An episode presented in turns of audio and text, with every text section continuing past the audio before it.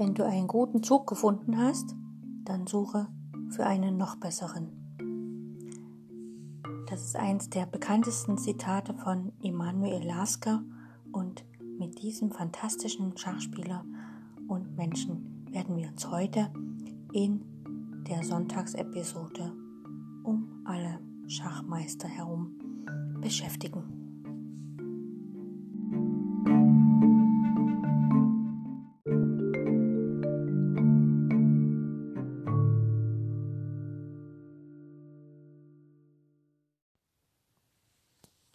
Nach Wilhelm Steinitz war Emanuel Lasker der zweite offizielle Schachweltmeister und zugleich der bislang einzige deutsche Träger dieses Titels.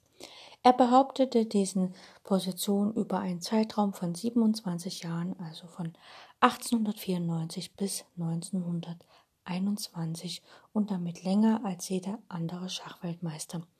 Allerdings hatte er den Vorteil, dass ähm, einige Spiele, also einige WMs verschoben wurden und natürlich auch ein Weltkrieg dazwischen lag.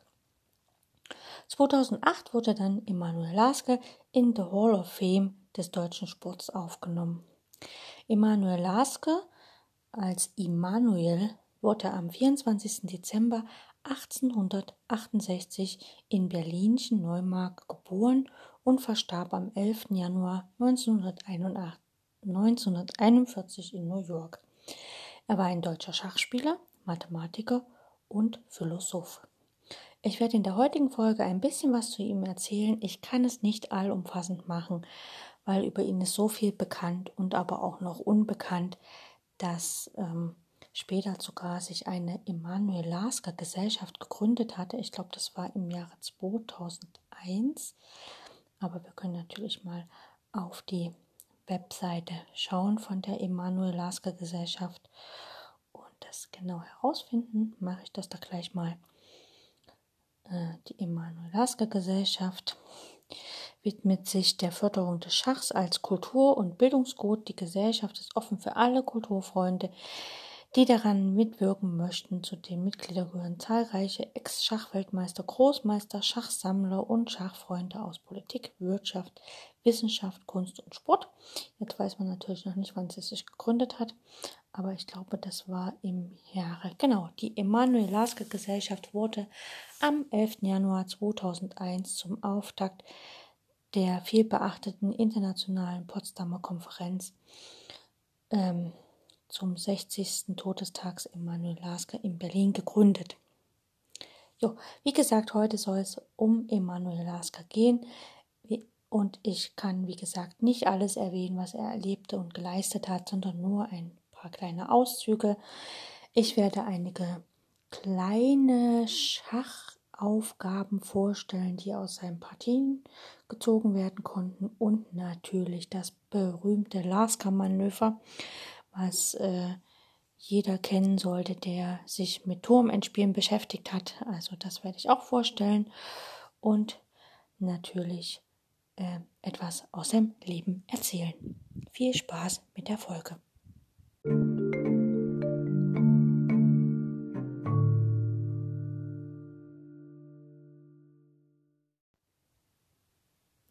Beginnen möchte ich kurz mit der Kindheit von Emanuel Lasker.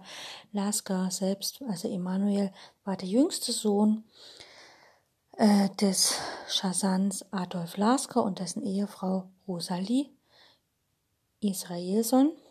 Er hatte zwei Schwestern, Theophila und Amalie und einen Bruder Berthold. 1897 verließ Lasker Berlinchen und kam zu seinem Bruder Berthold Lasker nach Berlin also schon ein großer Schritt von einem kleinen Berlinchen nach Berlin, wo dieser Medizin studierte, also der Bertolt Lasker. Dort besuchte Emanuel das Gymnasium und als Zwölfjähriger lernte er von seinem Bruder das Schachspiel, das ihn allerdings nach Auffassung seiner Eltern zu sehr von seinen Schulpflichten abhielt. Und 1887 schickten sie ihn deshalb auf das Gymnasium in Landsberg an der Warte, wo er 1888, also ein Jahr später, sein Abitur ablegte. Sein Bruder Berthold war von 1894 bis 1903 mit der Schriftstellerin Else Lasker-Schüler verheiratet.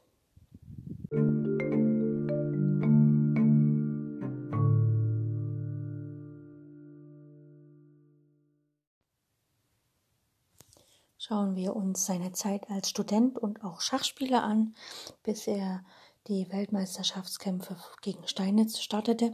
Und zwar 1889 begann Laske in Berlin Mathematik zu studieren. Doch schon ein Jahr später hat er dann, ist er nach Göttingen gewechselt und noch im selben Jahr begann er seine internationale Schachkarriere mit dem Sieg im Hauptturnier von Breslau. Also ein Jahr später gewann er zusammen mit seinem Bruder ein Meisterturnier in Berlin und besiegte Henry Edward Bird in einem Wettkampf in Liverpool mit 8,5 zu 3,5. Also siebenmal hat er gewonnen, dreimal Remis gespielt und zweimal verloren.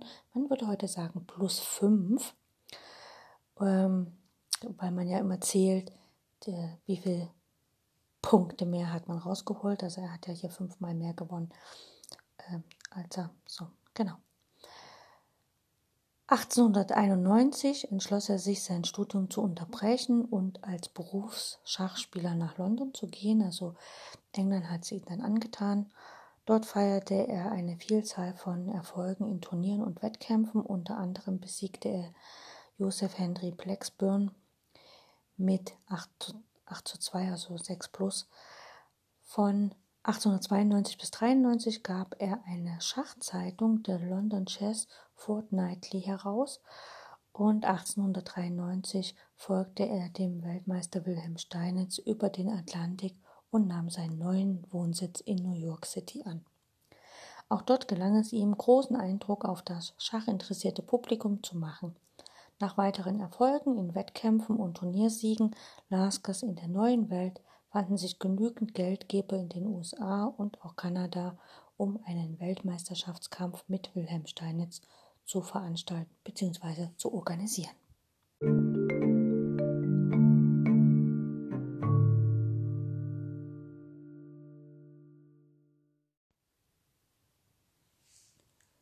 Schauen wir uns da gleich mal eine Position aus dem Wettkampf Lasker gegen Henry Bird an, und zwar folgende Stellung.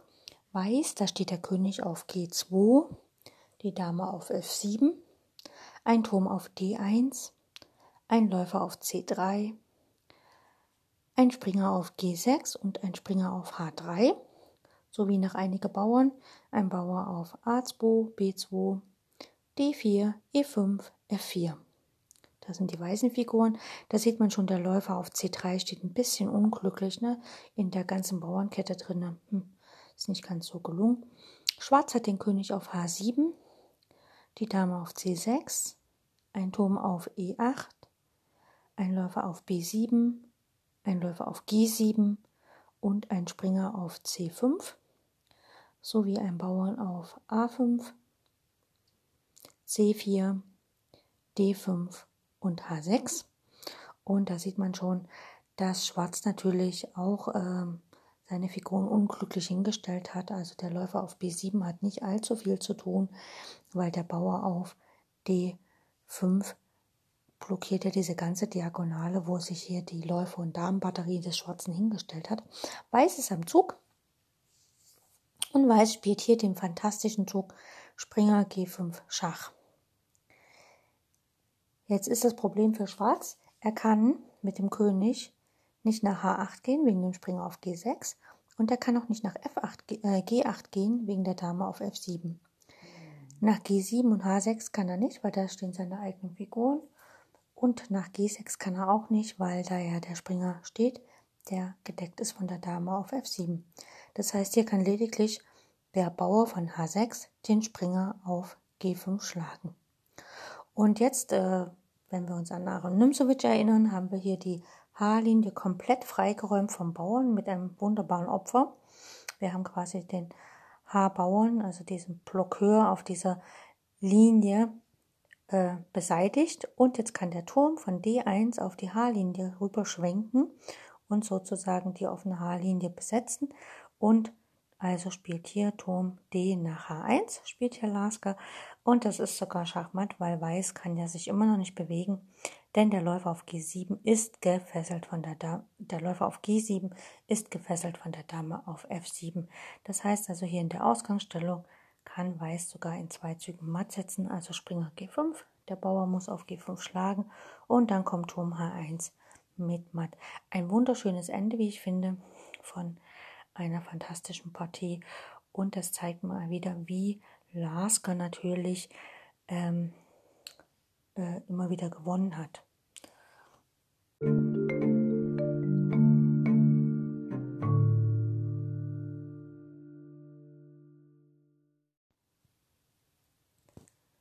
Schauen wir, wie es weitergeht mit Emanuel Lasker und dem Schach.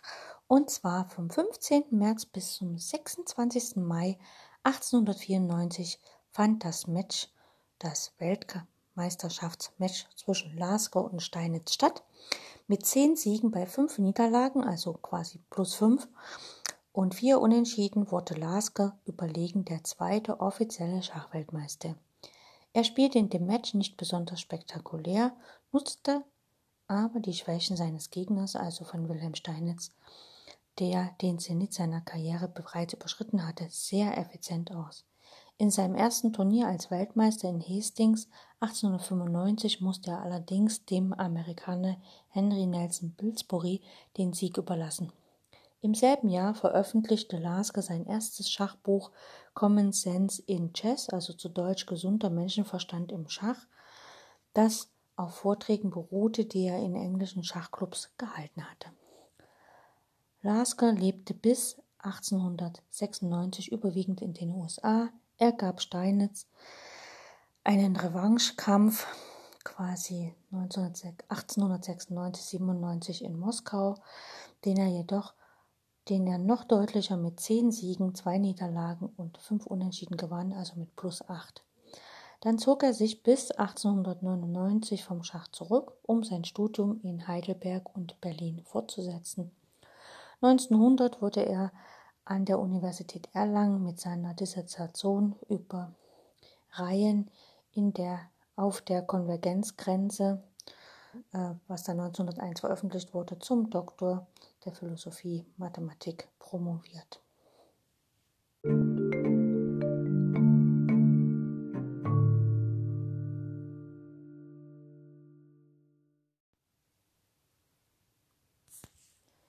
Lasker hat äh, 1899 die Redaktion der Deutschen Schachzeitung übernommen und behielt sie auch nach seiner Übersiedlung 1902 nach New York bei. Äh, dort plante er eine akademische Laufbahn einzuschlagen.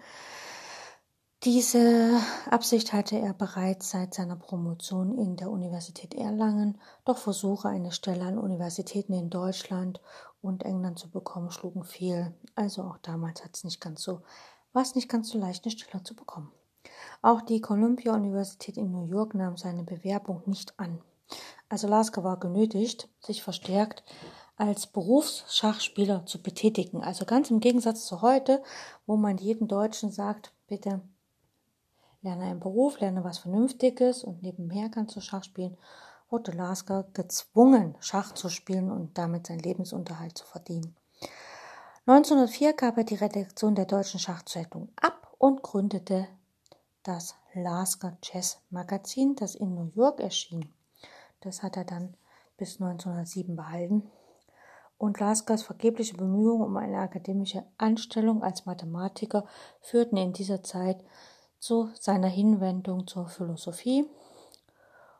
Und ähm, ja, also 1907 erschien in New York seine erste philosophische Schrift, sowohl auf Englisch als auch auf Deutsch. Ähm, Im selben Jahr verteidigte er erstmals seit 1897 seinen Weltmeistertitel. Verschiedene amerikanische Clubs waren Gastgeber des ungleichen Kampfes, der vom 26. Januar bis zum 6. April ausgetragen wurde. Lasker besiegte den US-amerikanischen Meister und Gewinner vieler internationaler Turniere Frank James Marshall ohne eine einzige Niederlage überlegen mit 11,5 zu 3,5, also quasi plus 8. 1908 kehrte er nach Deutschland zurück und nahm seinen Wohnsitz in Berlin. Vom 17. August bis zum 30. November 1908 spielte er gegen seinen alten Rivalen Siegbert Tarasch einen Wettkampf um die Weltmeisterschaft, der 1892 eine Herausforderung des damals noch wenig bekannten Laskers abgelehnt hatte. Die ersten vier Partien des Wettkampfs fanden im August im Kulturpalast in Düsseldorf statt. Die weiteren Partien gab es in München. Lasker gewann deutlich mit 10,5 zu 5,5, also plus 5. Seine Zeitschrift Laskers Chess Magazin gab er dann im Januar 1909 auf. 1910 spielte er den wohl spannendsten Wettkampf seines Lebens. Der Österreicher Karl Schlechter forderte Lasker heraus und zeigte mit dem ausgeglichenen Endstand 5,5, also eine gewonnen, acht Remis, eine verloren, dass er ein würdiger Herausforderer war. Lasker lag bis zur letzten Partie zurück und konnte den Titel durch einen Sieg in der zehnten Partie retten. Also da war es ja noch so, wenn ähm, eine Weltmeisterschaftspart also äh, Weltmeisterschaft unentschieden ausging, dann blieb der WM-Titel beim amtierenden Weltmeister. Also der Herausforderer hatte immer die Pflicht zu siegen, wenn er Weltmeister werden wollte. Die Spielorte damals waren Berlin und Wien. Der österreichische Schriftsteller Thomas Klawinitsch äh, hat diesen Wettkampf mit seinem Roman Karl Hafners Liebe zum Unentschieden in Berlin 1998 ein literarisches Denkmal gesetzt. Im selben Jahr verteidigte Lasker, also nicht 1998, sondern im selben Jahr des, ähm, des ähm, Wettkampfes, verteidigte Lasker seinen Titel gegen den polnisch-französischen Meister David Janowski. Überlegen gewann er den Wettkampf ausgerichtet vom 8. November bis zum 8. Dezember in Berlin. Und er gewann mit 9,5 zu 1,5, also wieder 8 plus und hat keine Partie verloren. Neben dem schon genannten Schriftsteller Klawinitsch erwähnt noch ein weiterer Autor, nämlich Stefan Zweig, Lasker. In einem seiner Werke, zum Beispiel in der Schachnovelle, stellt er den fiktionalen Protagonisten seines Werkes in eine Reihe mit Aljeschin, Capablanca, Tartakova, Lasker und Bogolyubov.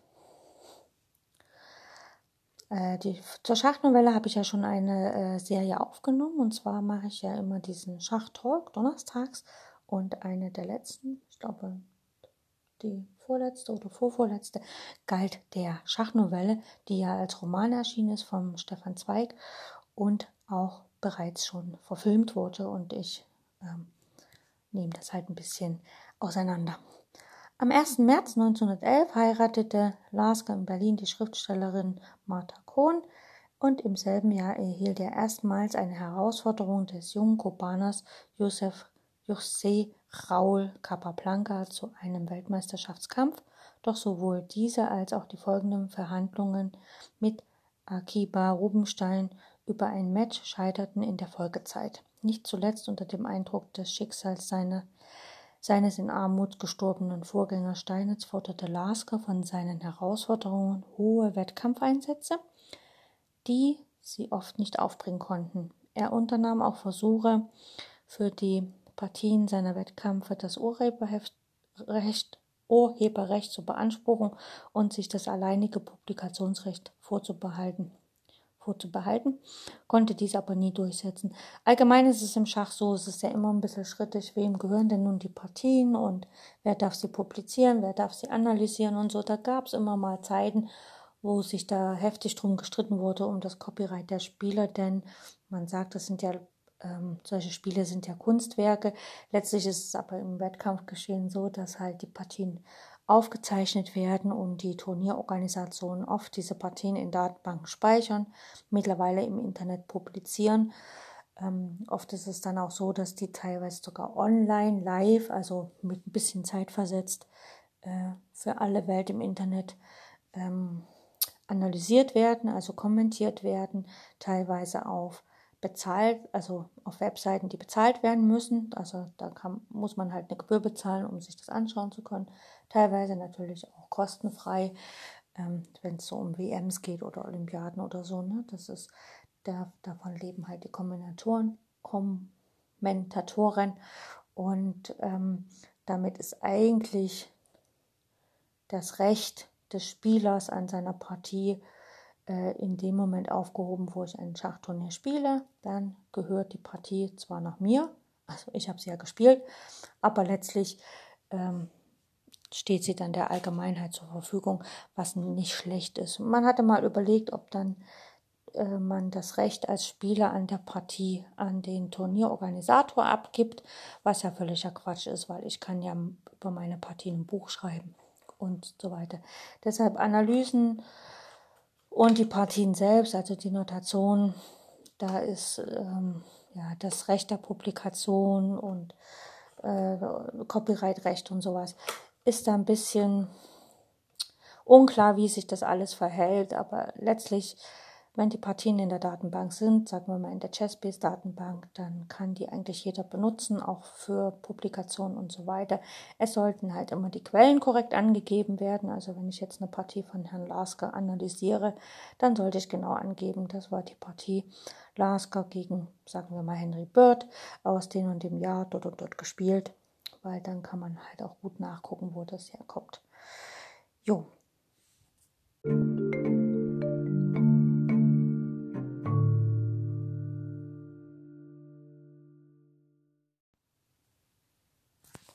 Nachdem es ja nun als Akademiker und Mathematiker nicht so ganz geklappt hat mit Jobs an Unis und so weiter, hat 1913 Immanuel Lasker ein Landhaus äh, bei Treppin südlich von Berlin äh, erworben und versuchte sich dann in dieser Zeit auch als Landwirt, was ja logisch ist. Da er aber nicht sehr praktisch veranlagt war, erzielte er auf diesem Gebiet keine Erfolge. Vom 21. Bis, äh, April bis 22. Mai 1914, also ein Jahr später, fand in St. Petersburg eines der bedeutendsten Turniere der Schachgeschichte statt. Zunächst spielten elf Meister ein Rundenturnier, das von Capablanca vor Lasker, Tarasch, Aljeschin, Marschall gewonnen wurde. Diese fünf Spieler traten dann nochmals doppelrundig gegeneinander an, wobei die zuvor erzielten Punkte quasi mitgenommen wurden. In diesem Finale gelang es Lasker durch energisches Spiel den Vorsprung Capablancas noch aufzuholen. Er erzielte aus den acht Partien sieben Punkte, also sechs Siege und zwei Remis, und kam damit insgesamt auf, auf 13,5 Punkte und wurde Turniersieger vor Capablanca, der 13 Punkte erreichte.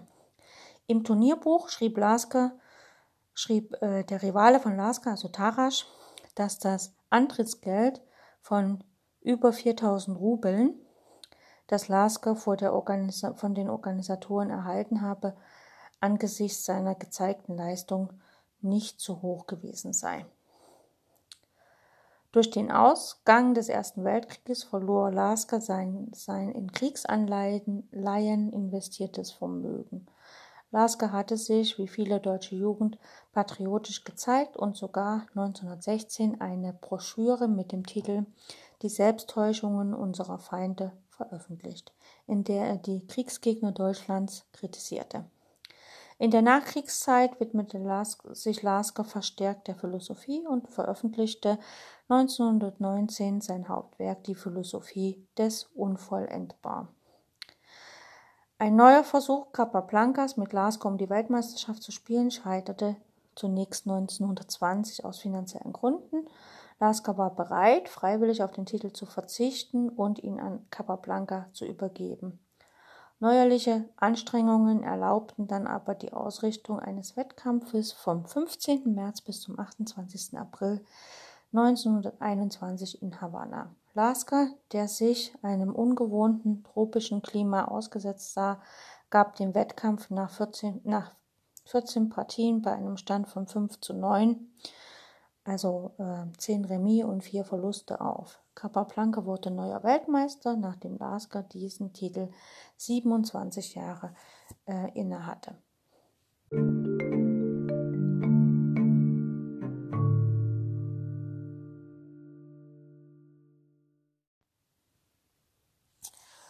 Schauen wir uns noch eine Stellung von Lasker an, und zwar aus dem Jahre 1899 in London gespielt, G, äh, Emanuel Lasker gegen Francis Lee. Ähm, die Stellung ist folgende. Weiß hat den König auf C1, die Dame auf D3, ein Turm auf D1 und ein Springer auf F3 sowie ein Bauern auf A2, C6, F2, G3 und H4. Und Schwarz hat den König auf G4, die Dame auf B6, ein Turm auf H8, ein Springer auf F6 und drei Bauern, ein auf F7, G7 und H6. Hier sehen wir schon, dass Weiß hat zwei Bauern mehr. Allerdings hat Schwarz natürlich eine sehr aktive Dame, müsste noch den Turm aktivieren und könnte dann natürlich mit ein bisschen Gegenspiel sehr viel erreichen. Aber Weiß ist am Zug und was könnte hier Weiß spielen?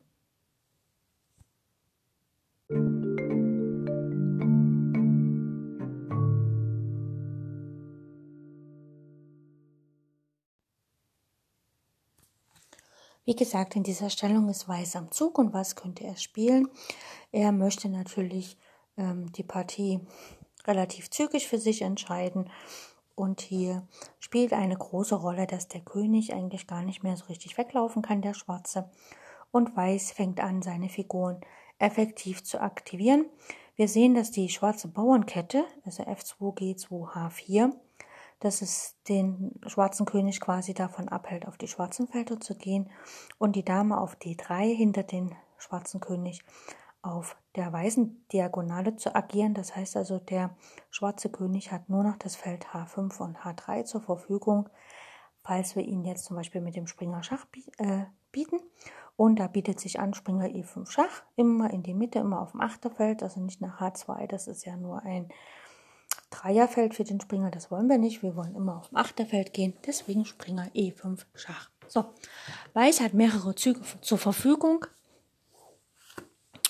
Sagen wir mal, Weiß spielt König H5. Also er versucht hier in seine kurze Rochadestellung zurückzulaufen. Das gelingt natürlich nicht. Wir können hier über die Diagonale Schach bieten. Also wir können auf F3 Schach bieten oder auf F5 oder auf E2. Wenn wir auf F5 Schach bieten, dann zieht nur der Bauer dazwischen und wir haben nichts davon. letztlich haben wir dann doch ein Matt, weil wir ja mit G4 nachsetzen können, aber dann fällt der Bauer auf H4. Also das wollen wir nicht erreichen. Deshalb können wir einfach hier mit der Dame, sagen wir mal, auf F3 Schach bieten. Dame F3 Schach. Und jetzt hat der schwarze König keine Felder, wo er hinziehen kann, also muss der Springer von F6 nach G4 gehen und dann haben wir sogar zwei Möglichkeiten, matt zu setzen. Wir können einmal mit der Dame auf G4 schlagen und setzen den König auf H5 matt. Oh, ja. Oder wir können nicht, das können wir nicht machen. Wir können es natürlich länger hinauszögern, indem wir Dame F5 Schach spielen. Der Bauer zieht dazwischen und dann schlagen wir den Bauern auf F7, was dann letztlich auch matt ist. Ist aber nicht so schön. Man kann halt direkt Dame schlägt G4 matt setzen. Ich glaube, das ist das Einfachste, wenn der König nach H5 geht. Aber wenn nach unserem Zug Springer E5 Schach nicht der König nach H5 geht, sondern nach H3 wandert, dann ist es natürlich hier auch zu überlegen, wie können wir hier am besten äh, agieren, um matt zu setzen. Es gibt einen einfachen Weg. Wir spielen einfach Dame F1 Schach. Der König kann ja nicht nach G4 zurück. Die schwarze Dame auf dem schwarzen Feld kann absolut nicht eingreifen. Der König muss nach H2 gehen. Und dann kann man einfach Dame H1 matt spielen, weil der Turm die Dame ja deckt auf der ersten Reihe. Man kann natürlich auch ein bisschen anders agieren. Nach König H3 kann man einfach auch Turm H1 Schach spielen. Der König muss nach G2 gehen. Und wir haben den wunderschönen Zug Dame F3 matt. Die Dame ist gedeckt vom Springer und die Dame deckt den Turm auf H1. Das ist ein wunderschönes Matt. Man kann natürlich auch einfach Dame F1 Matt spielen, das geht auch. Wobei ich Dame F3 natürlich schöner finde vom ästhetischen her. Und nach König H5 habe ich zwar hier Dame F3 angegeben, man kann natürlich auch Dame E2 Schach bieten. Das ergibt genau das gleiche Matt auf G4. Und das beweist, dass diese Stellung keine ähm, künstliche Stellung im Sinne einer Studie oder einer Komposition ist, denn da gäbe es ja nur einzügige, also nur klare hm, Züge und jede Figur hätte dort ihre Aufgabe und wir sehen hier an der Stellung, die Dame hat keine Aufgabe, die schwarze, der schwarze Turm auf H8 hat keine Aufgabe und so weiter. Das heißt, das ist hier tatsächlich eine Stellung aus einer Partie und wie gesagt, das ist aus der Partie Emanuel Lasker gegen Francis Lee in London 1899 gespielt.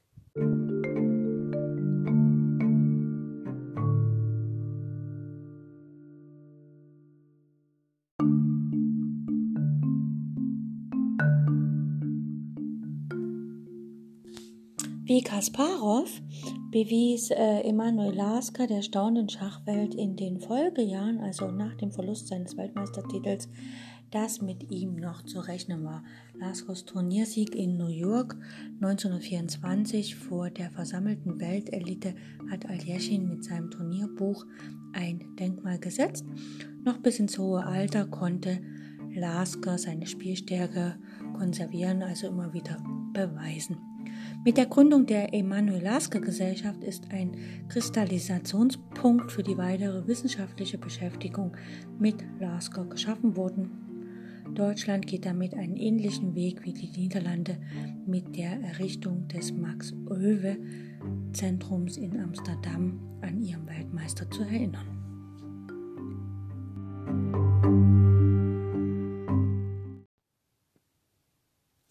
Bevor ich etwas zum Ende seiner Schachkarriere erzähle, möchte ich darauf hinweisen, dass es natürlich zahlreiche Bücher über Emanuel Lasker gibt und natürlich auch zahlreiche Bücher von Emanuel Lasker. Hervorheben möchte ich eine äh, Schachbuchserie, die damals in der DDR verlegt wurde. Viele von euch wissen vielleicht, dass ich ähm, mein mein eigenes Schachspiel in der DDR begonnen hatte, weil ich ja dort aufgewachsen bin. Und es gab vom Sportverlag, ähm, der natürlich weit über die DDR hinaus reichte, äh, wurde am 1. Januar 1991 äh, ein Buch veröffentlicht, das Schachgenie Lasker, also Emanuel Lasker. Und äh, es gab immer so eine Serie äh, vom Sportverlag, die hieß halt das Schachgenie, Capablanca, Smyslov und so weiter. Und wie gesagt, am 1. Januar 91 erschien da die ähm, Ausgabe über Emanuel Lasker, geschrieben von Isaac Lindner, der war der Autor, und Wladimir Lindner, äh, Lind, der war praktisch der Co-Autor. Und die beiden haben halt gemeinsam das Buch über Emanuel Lasker geschrieben. Ähm, es hat halt sehr gute Bewertungen und ich kann hier äh, kurz vorlesen. Die beiden Autoren haben meines Erachtens eine gelungene Biografie eines der größten, großen Schachmeister seiner Zeit, dessen Spielweise noch heute als Inspiration gilt. So sagte Aljeschin, die Idee der Schachkunst ist undenkbar ohne Immanuel Lasker. Und niemand weniger als einer der großen Schachspieler der vergangenen Jahre und Jahrzehnte, Kari Kasparov, gilt als großer Bewunderer Laskers.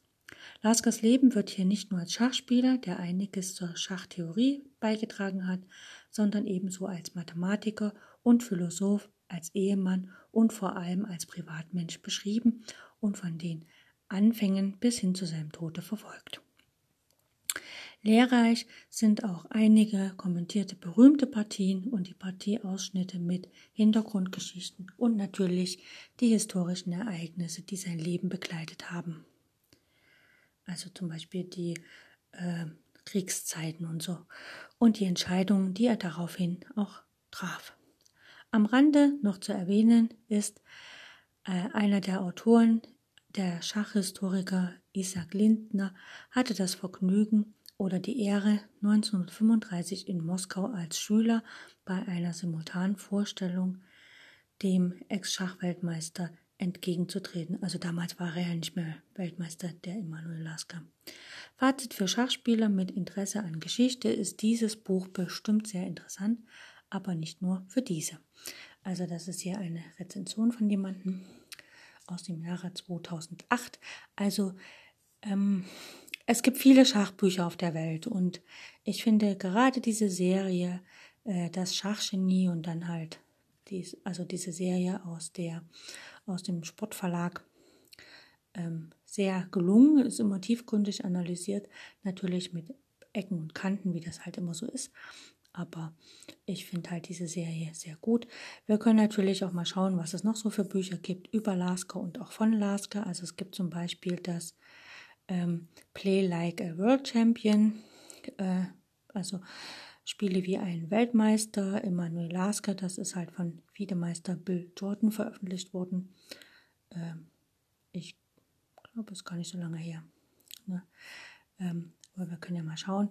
Wie gesagt, der Lasker, äh, die äh, Lasker Gesellschaft hat ähm, erst eine Biografie, eine deutsche Biografie herausgebracht, einbändig mit ungefähr 1000 Seiten, sehr, sehr interessant, leider vergriffen und hat dann in den letzten Jahren die ersten zwei Bände der englischsprachigen Biografie von Immanuel Lasker herausgebracht. Teil 3 müsste noch folgen.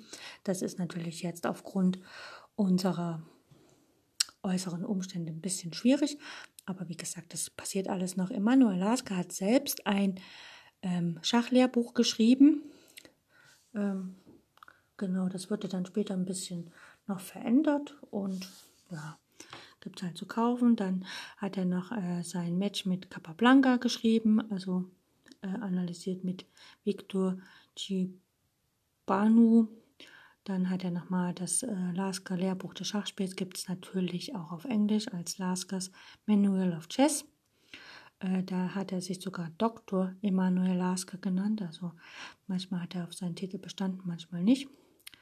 Wie gesagt, ähm, der äh, Lasker, also die Gesellschaft, also Lasker Gesellschaft hat natürlich dreibändiges ähm, Biografie herausgebracht. Daran beteiligt sind Richard Forster und Dr. Michael Neckele und einige andere mehr. Ähm, die Biografie eines Schachweltmeisters hat damals Johannes Hannack herausgebracht, die ist leider vergriffen. Und dann gibt es noch äh, Gesunder Menschenverstand im Schach, meist, also aus der Serie Meilensteine des Schachs von Emanuel Lasker als Taschenbuch und so weiter und so fort. Es gibt natürlich auch Kampf, also so philosophische Werke von ihm. Und äh, vieles in Englisch, vieles auch in Deutsch. Das gibt zum Beispiel den Schachwettkampf Lasker Tarasch, wurde auch veröffentlicht von äh, Siegbert Tarasch und Jens Erik Rudolf. Ähm, es gibt ja diese, diese Serie Meister des Schachs, das ist halt relativ junge, ähm, ein junger Verlag, der halt alte Werke wieder aufleben lässt, was ich sehr gut finde. So geht nichts verloren. Das Buch Struggle von Emanuel Laske ist in sämtlichen, nahezu sämtlichen Verlagen erhältlich. Und so weiter und so fort. Es gibt, glaube ich, auch einen Film über ihn.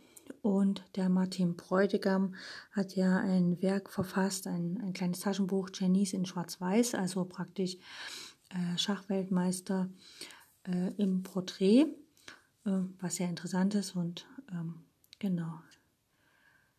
Jo. Also ähm, da gibt es ganz viel auch über seine Weltmeisterschaftskämpfe, so Turnierbücher und so weiter und so fort. Also da gibt es allerhand. Man kann danach mal googeln, also sich im Internet umschauen und wird da allerhand finden. Ähm, genau.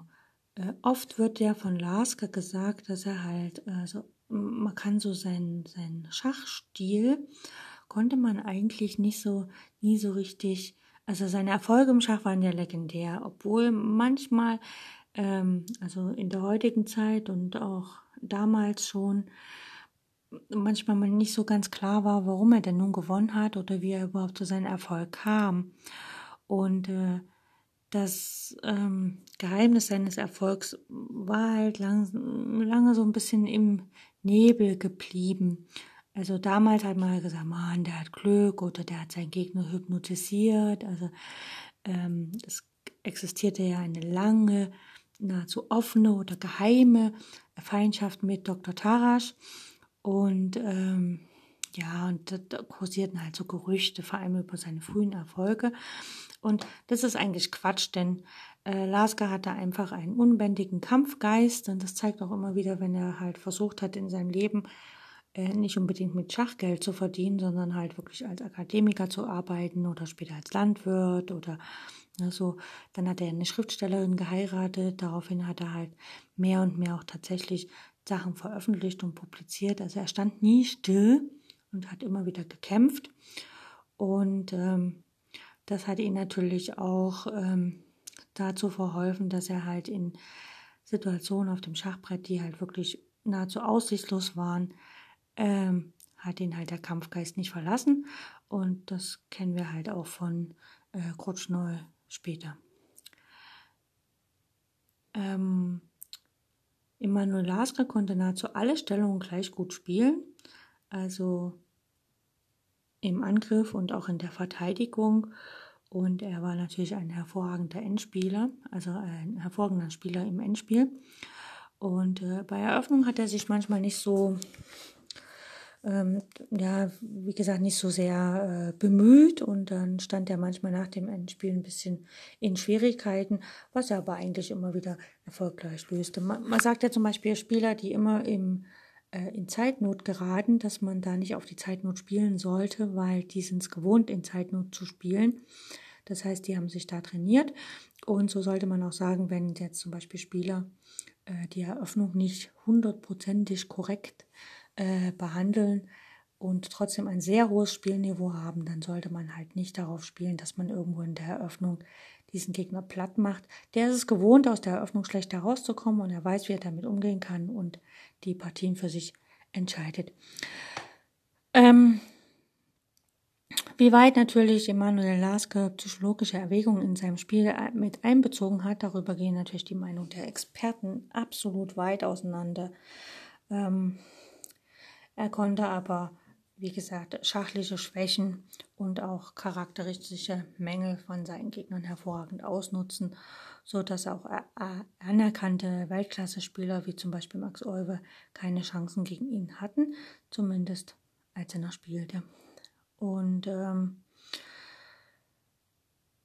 ähm, Lasker selber ähm, hat ja dann den Capablanca sozusagen den WM-Titel erstmal so pro forma übergeben, aber Capablanca wollte halt um den Titel tatsächlich auch spielen, was dann auch geklappt hat.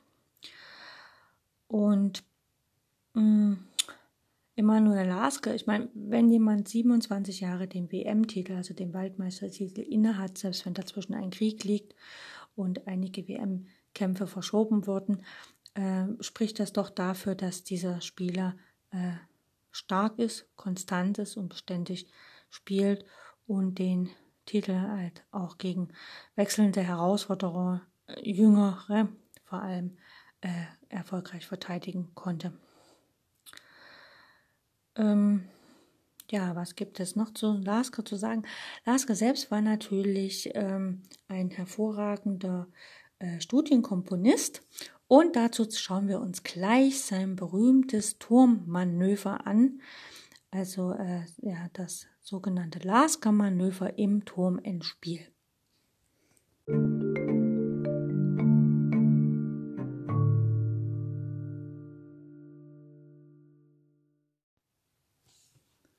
So, die Stellung ist relativ leicht, also es geht halt um ein Turm ins Spiel.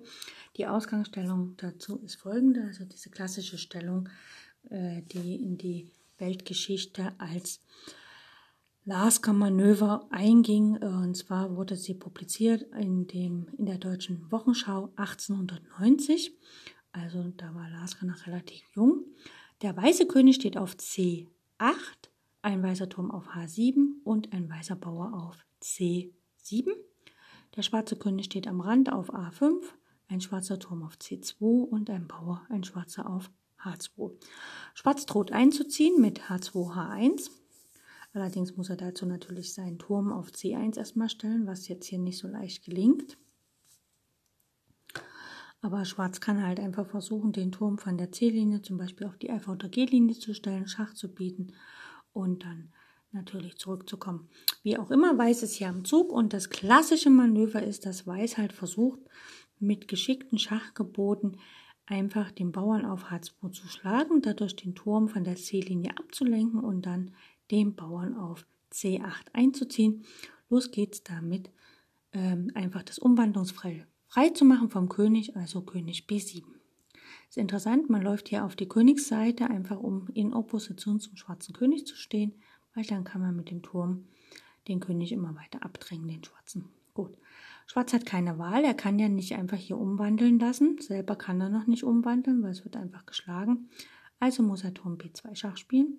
Jetzt läuft der weiße König nach A7 und es droht wieder die Umwandlung auf C8, also muss der Turm nach C2. Turm B8 geht ja nicht, wird vom König geschlagen. Gut. Ähm, jetzt steht der weiße und der schwarze König, die stehen in Opposition zueinander. Das heißt also, der weiße Turm kann auf H5 Schach bieten und der König muss setzen, also König A4. Er will natürlich nicht nach B4, weil dann folgt halt König B7 und Weiß hat gewonnen, weil er im nächsten Zug einziehen kann. Gut, Weiß droht den Einzug vom ähm, Bauern mit König B6. Also eigentlich droht er nicht den Einzug vom Bauern, sondern dass er halt eine Brücke baut, denn nach König B6 konnte Weiß einfach Turm C5 spielen und der schwarze Turm wäre abgeschnitten vom äh, Einzug. Ne? Und das wäre natürlich schlecht, weil selbst wenn dann Weiß einzieht, äh, schnappt sich, ist das ja ohne Schach und dann kann Weiß erstmal den Turm schlagen, selber einziehen und dann würde Weiß vielleicht die Partie für sich entscheiden. Beziehungsweise könnte Weiß, droht er jetzt eigentlich Turm schlägt H2. Wenn der Turm schlägt, kann auf C8 eingezogen werden. Also muss Schwarz Schach bieten, Turm B2 Schach. Und der König geht nach A6. Gleiches Schema, wir stehen wieder in Opposition zueinander. Der schwarze Turm ist damit beschäftigt, den Bauern aufzuhalten vom Einzug, also Turm C2. Und wir können auf H4 Schach bieten mit dem weißen Turm. Der König muss nach A3. Also er könnte auch nach B3, würden wir aber wieder den König auf die B-Linie setzen und unsere gleichen Drohungen aufbauen. Weiß spielt wieder König B6. Es droht halt wieder, Turm schlägt H2 mit Schach. Also Turm schlägt H2 und wenn der Turm dann schlägt, kann man halt den Bauern einziehen. Also muss Schwarz schon wieder Schach bieten, Turm B2 und wir laufen mit unserem König nach A5. Gleiches Schema, wir wollen auf der dritten Reihe Schach bieten, sodass der schwarze König gezwungen ist, auf die zweite Reihe zu gehen.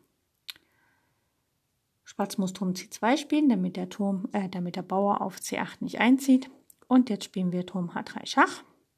Und der König muss nach A2 oder B2, das ist jetzt hier egal. Und was jetzt halt folgt, ist, dass Weiß Zeit hat, einfach auf H2 den Turm zu schlagen. Denn jetzt kann der Turm, der schwarze Turm, ist ja jetzt gefesselt. Er kann also nicht auf C7 den Bauern schlagen, was ja dann Remis wäre, sondern er muss sich halt jetzt irgendwie was überlegen und er kann von mir aus Turm C2 schlägt H2, aber dann kann man halt auf C8 sich eine Dame holen und hat quasi das Endspiel Dame gegen Turm, was die Dame bei korrektem Spiel äh, gewinnt. Das korrekte Spiel äh, beim Spiel Dame gegen Turm ist immer so, dass die Dame über das Zentrum so lange Schach bietet und so lange äh, König und Turm nervt, bis es letztlich den Turm gewinnt.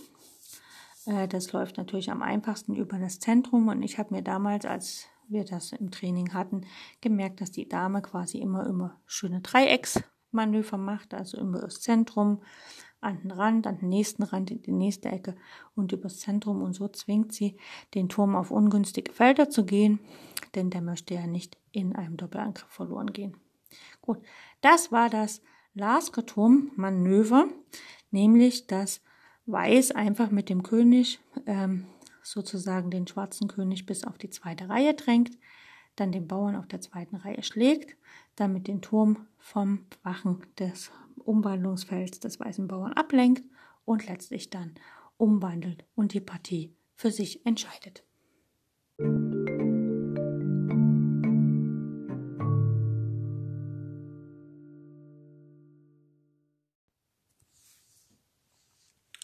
Lasker gewann 1923 in Mährisch Ostra und 1924 in New York zwei sehr stark besetzte Turniere.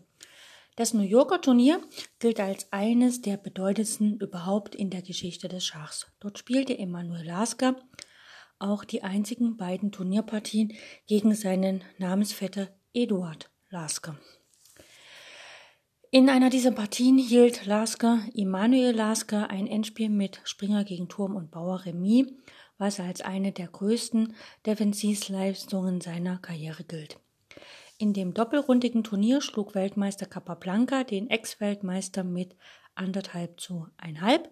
Doch Emanuel Lasker gewann das Turnier mit insgesamt 16 Punkten aus 20 Partien und anderthalb Punkten Vorsprung vor Capablanca, der nur 14,5 Punkte erreichte, sowie mit vier Punkten Vorsprung auf den künftigen Weltmeister Algerin. Also das war ein Turnier, was quasi mit drei Weltmeistern bestückt war. 1925 überholte er Capablanca in Moskau, wo er Zweiter hinter Efim Bogolyubov wurde, nochmals um einen halben Punkt.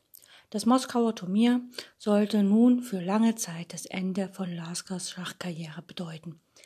Im selben Jahr erschien sein Lehrbuch des Schachspiels, was ich vorhin schon erwähnt habe, in dem er unter anderem die Verdienste seines Vorgängers Steinitz um die Erforschung des Positionsspiels würdigt. Das Buch enthält zahlreiche philosophische Exkurse und zählt heute zu den Klassikern der Schachliteratur. Außerdem veröffentlichte er zusammen mit seinem Bruder Berthold ein von seiner machologischen Philosophie inspiriertes expressionistisches Drama vom Menschen die Geschichte, dem allerdings kein Bühnenerfolg bescheiden, beschieden war. Er widmete sich seit 1926 vermehrt dem Go-Spiel, das er bereits 1910 intensiv pflegte. Er galt bald als ein Konkurrent des besten damaligen Go-Spielers Deutschland, des Berliners Felix Duellball, den er 1930 in einer Turnierpartie deren Notation erhalten ist, besiegen konnte. Neben Go wurde auch das Bridge-Spiel ein Betätigungsfeld für Lasker. Außerdem galt er als guter Pokerspieler. 1927 gründete er in Berlin eine Schule für Verstandesspiele. In dieser Zeit erfand er auch das Brettspiel Lasker, eine Variante des Damenspiels, und die Lasker Mühle. 1929 erschien dann sein Buch Das verständige Kartenspiel, 1931 das Bridge-Spiel, das Skatspiel und Brettspieler der Völker. 1932 nahm er mit seiner von ihm zusammengestellten niederländischen Mannschaft an einem internationalen Bridge-Turnier in London teil. Im selben Jahr verkündete er seinen Abschied vom Schach und plante sich gänzlich dem Bridge zu widmen. Bridge ist im Gegensatz zum Schach äh, gibt es im Bridge natürlich auch äh, Ranglisten. Aber es ist so, dass im Bridge halt die Spieler äh, nur Wertungspunkte dazu bekommen, wenn sie positiv sind. Im Schach ist es ja so, wenn ich verliere, verliere ich meine Elo-Punkte quasi. Äh, Im Bridge gewinnt man nur Punkte dazu. Das ist eigentlich ganz witzig. Gut, dann äh, noch ein Abschnitt. Ähm, schwere Zeiten im Exil und erneutes Schachspielen. Der repressive antisemitische Polit Politik, die repressive antisemitistische Politik, die die Machtübernahme des, der Nationalsozialisten Sozialisten Anfang 1933 in Deutschland mit sich brachte, nötigte Lasker und seine Ehefrau zur Flucht. Nach einjährigem Aufenthalt in den Niederlanden zog das Ehepaar dann 1934 nach London. Lasker nahm nun seine Schachtätigkeit wieder auf, da kaum eine andere Gelegenheit zum Geldverdienen bestand. Also er war immer wieder bestrebt, was anderes zu tun, aber immer hat ihn das Geld ans Schachbrett zurückgeführt. Wie ich vorhin schon mal sagte, heute ist das ja ganz anders. Heute will man vom Schach leben, kann nicht, muss was anderes tun. Damals wollte er was anderes tun und musste vom Schach leben. Neben den Schreiben für Schachspalten gab er vermehrt Simultanvorstellungen und nahm 1934 in Zürich an einem internationalen Turnier teil, bei dem er der Fünfte wurde. Äh, ein Jahr später lud ihn die Akademie der Wissenschaften der UdSSR nach Moskau in die Sowjetunion ein. Die Einladung beinhaltete unter anderem eine ständige Mitgliedschaft in der Akademie. Lasker nahm an und ging nach Moskau. Seinen Lebensunterhalt verdiente er offiziell an einem mathematischen Institut. Sein Hauptwirken bestand indessen im Schachtraining mit sowjetischen Meisterspielern und allgemeiner Popularisierung, also quasi Simultanreisen, des Schachs in der UdSSR. Beim sehr stark besetzten internationalen Turnier in Moskau 35 wurde er Dritter und beim Moskauer Turnier 36 wurde er dann Sechster. Sein letztes internationales Turnier spielte er 1936 in Nottingham. Hier siegten Capablanca und Botwinnik gemeinsam mit je 10 aus 14 Punkten. Den dritten Platz teilten sich Fein sowie Retschewski und der Weltmeister Euwe mit jeweils 9,5 Punkte. Aljechin belegte den sechsten Platz mit neun Punkten. Flor und Emanuel Lasker teilten sich Platz sieben mit jeweils 8,5 Punkten und gegen die ersten drei erzielte der damals 67-jährige Lasker zwei Punkte.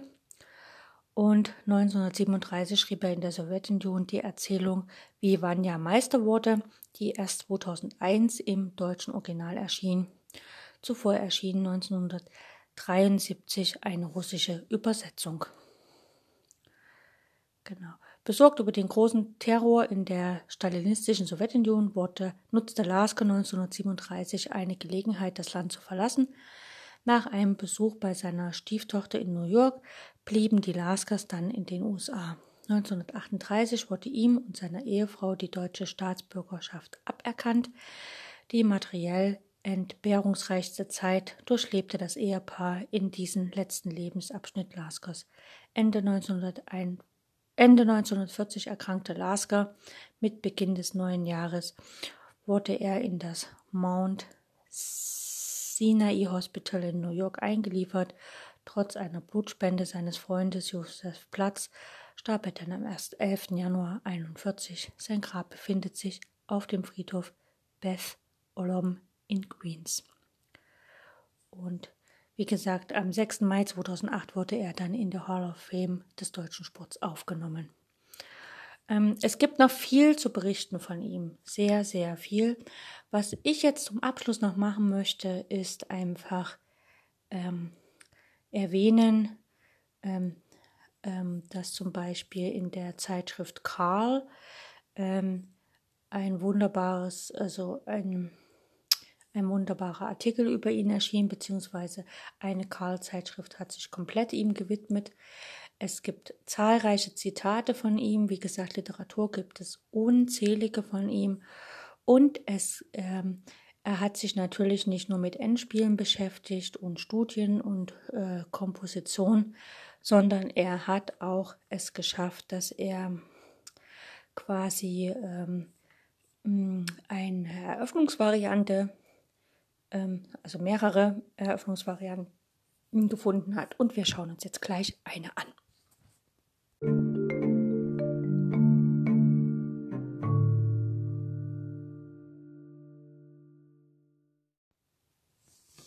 Gut, beginnen wir in der Grundstellung und die Lasker-Verteidigung, also die ähm, Eröffnung, die Lasker halt sozusagen in der Eröffnungstheorie einbrachte, äh, wird im Damengambit gespielt und sie ähnelt dem äh, Entlassungsmanöver von Capablanca in der orthodoxen Verteidigung des abgelehnten Damengambit. Es entstehen gelegentlich äh, dieselben Positionen wie nach Capablancas Entlassungsmanöver. In solch einem Fall ist der einzige Unterschied, dass der schwarze Haarbauer auf H6 steht statt auf H7, also in der Lasker-Verteidigung steht er auf H6 statt auf H7. Und Weiß kann dann nach Läufer D3 mit Dame C2 eben nicht ein Tempo gewinnen, indem er auf H7 angreift. Ähm, schauen wir uns das an. Also Weiß spielt D4, ganz klassisch. Und Schwarz antwortet D5, halt typisch für Damengambit. Weiß spielt C4, Schwarz E6, Weiß Springer C3, Springer F6 von Schwarz und Läufer G5 fesselt den Springer. Der wird sofort entfesselt mit Läufer I7. Also hier strebt Schwarz halt kein großes Theater an, er entfesselt einfach den Springer. Und Weiß spielt E3 ganz normal, weil der Läufer ist ja schon draußen, der Schwarzfeldrige. Schwarz rochiert und Weiß spielt Springer F3. Und typisch Äh, für die Lasker-Verteidigung ist der Zug H6.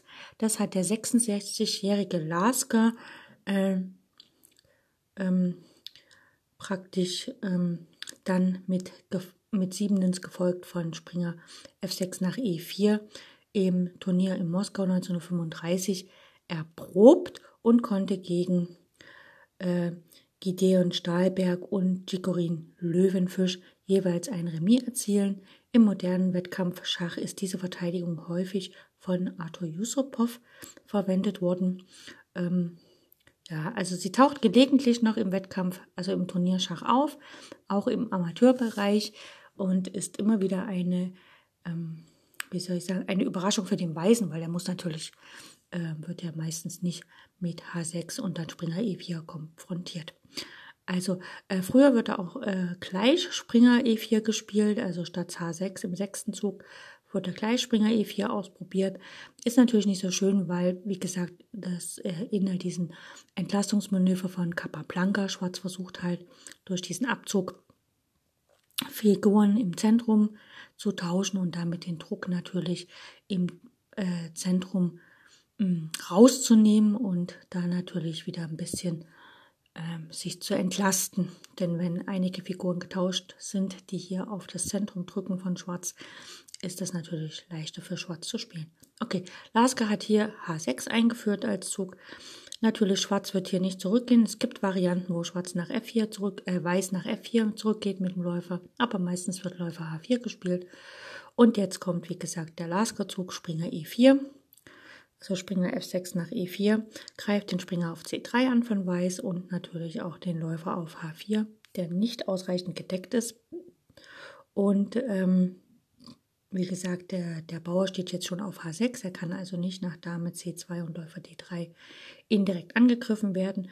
Und dem, äh, hier muss Weiß nahezu immer auf E7 schlagen. Es ist immer ganz witzig, wenn man das im Turnierschach sieht, dass häufig Spieler nach dem Zug Springer E4 erstmal stundenlang überlegen als Weiße, was ich denn nun mache. Weil man könnte ja sagen, okay, ich ziehe auch den Läufer zurück nach G3, aber dann wird sich doch immer für Läufer schlägt E7 entschieden, weil Läufer G3 ist kein guter Zug. So, also Läufer schlägt E7, Dame schlägt E7 und damit sind wir jetzt an einem Scheidepunkt für diese Eröffnung angelangt. Meistens wird äh, C schlägt D5 gespielt, einfach damit Weiß ähm, seinen Bauernvorteil im Zentrum behauptet. Das ist auch die Hauptfortsetzung. Schwarz setzt einfach fort, indem er auf C3 erstmal den Springer rausnimmt, denn der Springer auf E4 ist ja dann nicht mehr gedeckt. Der Bauer von C3 muss nehmen.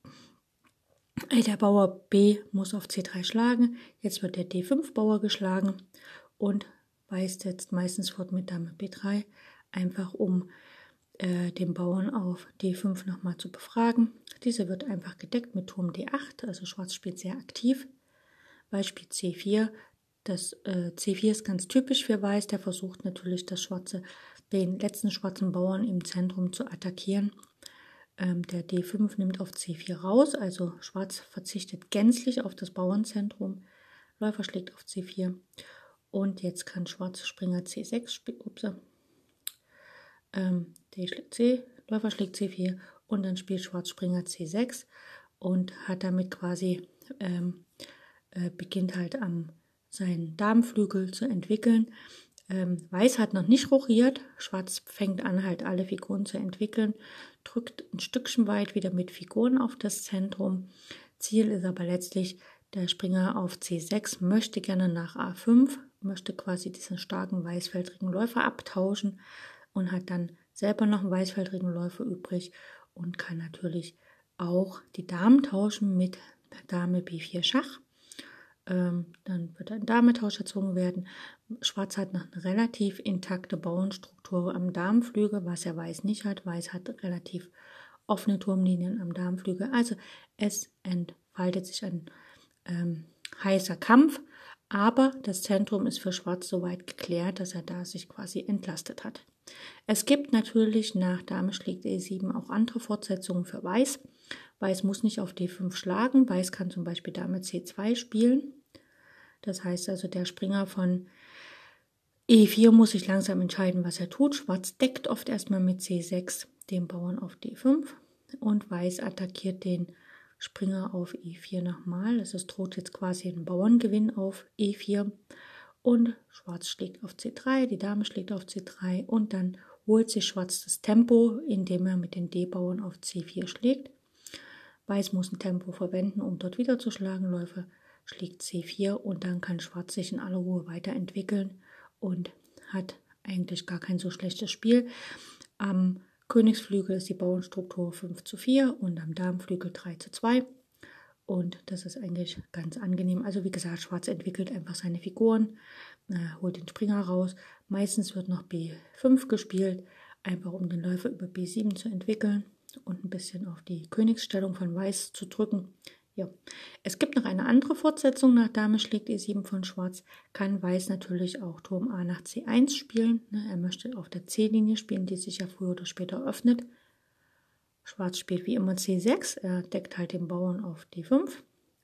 Und nach Läufer D3 wird erstmal auf C3 rausgenommen. Das ist ganz typisch für Schwarz, der im, in der Lasker-Verteidigung, dass immer auf C3 der Springer genommen wird und letztlich der Bauer von D5 auf C4 schlägt und quasi in dem Moment, wo sich der weiße Läufer von F1 bewegt hat, schon einen Zug ausgeführt hat, wird auf C4 geschlagen, sodass Weiß quasi nochmal ein Tempo verwenden muss und dann hat Schwarz quasi ein Tempo mitgenommen. Also nach Springer schlägt C3, schlägt meistens der Turm auf C3 und dann wird das Tempo mitgenommen mit D schlägt C4, Läufer schlägt C4 und jetzt entwickelt sich Weiß, äh, Schwarz mit Springer D7. Der Springer möchte nach B6 und nachher auf diesen, äh, auf den, auf das Feld D4, was recht angenehm für ihn ist.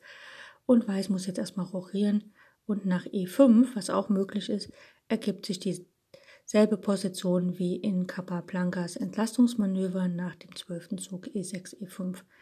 Aber Schwarz ist wie gesagt nicht zu E5 gezogen. Schwarz kann halt auch mit dem Springer agieren.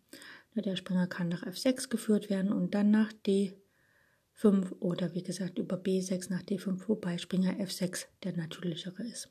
Also Schwarz versucht sich natürlich weiterhin zu entlasten und möchte auch das Bauernzentrum vom Weißen so weit stören, dass da nichts weiter passieren kann.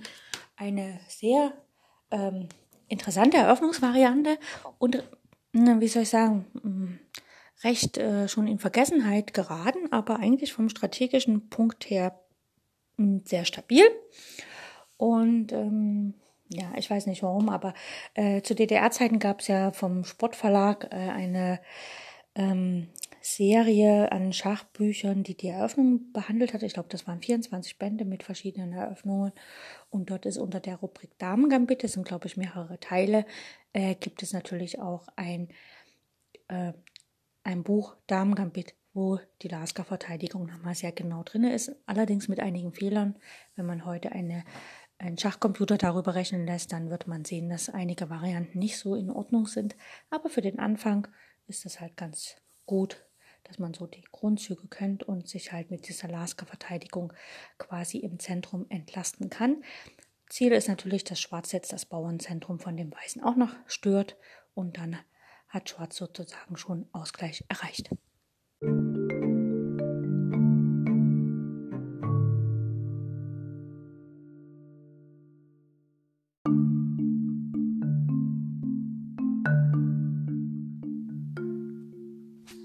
So, das war die Serie über Emanuel Lasker, der zweite offizielle Weltmeister im Schach.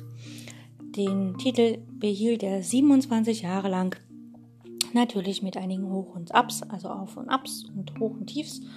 Äh, und man muss dazu sagen, Emanuel Lasker war, wie gesagt, jemand, der eigentlich gerne mit anderen Dingen außer mit Schach Geld verdient hätte, was nicht geklappt hat. Er musste also mit Schach Geld verdienen und hat das natürlich in einer wunderbaren Art und Weise gemacht. Er hat Dinge publiziert, er hat uns quasi ein Erbe hinterlassen, was wir nur zu würdigen wissen. Die Deutschen haben, wie gesagt, eine Emanuel Lasker Gesellschaft gegründet, die sich mit seinen Werken beschäftigt und natürlich auch mit seinem Leben.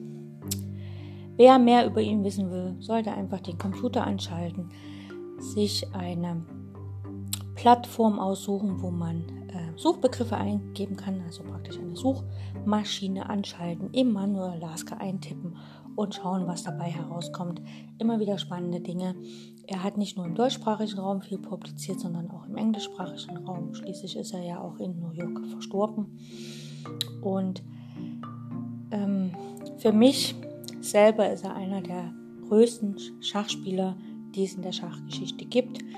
Vielleicht ist nun durch das Emanuel Lasker Jahr, was letztes Jahr war, 2019, ist äh, vielleicht, oder 2018 war das sogar, ich weiß es gar nicht mehr, äh, 150 Jahre Emanuel Lasker, ist er ein bisschen mehr ins Licht gerückt worden, denn viele junge Schachspieler kennen zwar das Lasker-Manöver als äh, Manöver im Turmendspiel, aber wissen recht wenig um ihn, wie allgemein ich manchmal das Gefühl habe, dass die jungen Schachspieler, also vor allem die Kinder und Jugendlichen, und ich bin leider auch so jemand, der sich in der Schachgeschichte nahezu gar nicht auskennt und ähm, ja, jetzt kann man das durch das Schachradio langsam sein Allgemeinwissen bezüglich der Geschichte im Schach, um die Schachweltmeister und Schachweltmeisterinnen, also um die Titelträgerinnen des Titels äh,